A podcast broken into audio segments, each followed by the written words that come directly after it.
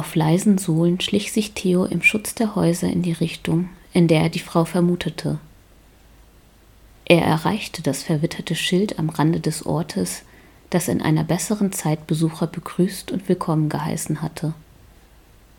Zwischen den im angrenzenden Waldstück sprießenden Bäumen und Büschen Schutz suchend, pirschte er sich vorsichtig näher und näher an die vermeintlich hilflose Person heran. Als er schließlich die kleine Lichtung erreichte, die er schon gestern bei seiner Ankunft bemerkt hatte, traute er seinen Augen kaum.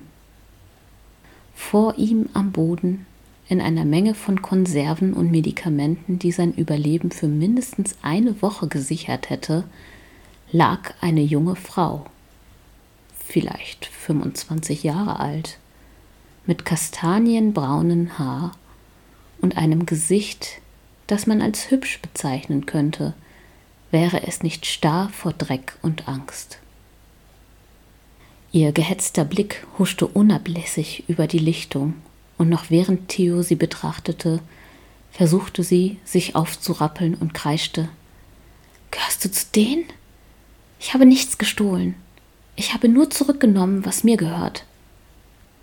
Erneut stürzte sie zu Boden, und mit einem erstickten Schrei hielt sie sich ihren geschwollenen und blau angelaufenen Knöchel, der ihr das Gehen unmöglich zu machen schien. Ich habe keine Ahnung, wovon du redest, entgegnete Theo und spürte instinktiv, dass diese Frau Ärger bedeutete. Dennoch konnte er sich nicht abwenden. Es war augenscheinlich, dass sie in diesem Zustand kaum allein hier draußen überleben konnte. Die Nächte waren kalt geworden und wilde Tiere hatten sich längst zurückerobert, was die Menschen ihnen einst genommen hatten. So begann er, die Lebensmittel und Medikamente in die leere Reisetasche zu stopfen, die er neben der Frau auf dem Boden fand. Ihrem nur schwachen Protest war zu entnehmen, dass auch sie die Ausweglosigkeit ihrer eigenen Situation bereits erkannt hatte. Während Theo sich den Kopf über eine Lösung zerbrach, ruhte ihr flehender Blick unablässig auf ihm. Wie er es auch drehte und wendete, er kam stets zu dem Schluss, dass er sie in Sicherheit bringen musste. Um, ja, wozu? Um nicht mehr allein dieses harte Leben bestreiten zu müssen? Einen Gesprächspartner zu haben? War ein derartiger Luxus in dieser Welt tatsächlich etwas, das zu wünschen man sich erlauben konnte?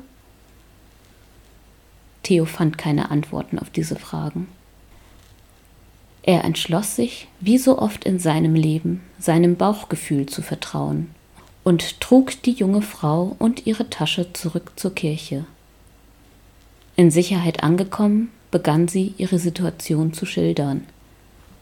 Was Theo nun zu hören bekam, ließ ihn sprachlos zurück. Die Angst in den gehetzten Augen erreichte nun auch sein Gesicht.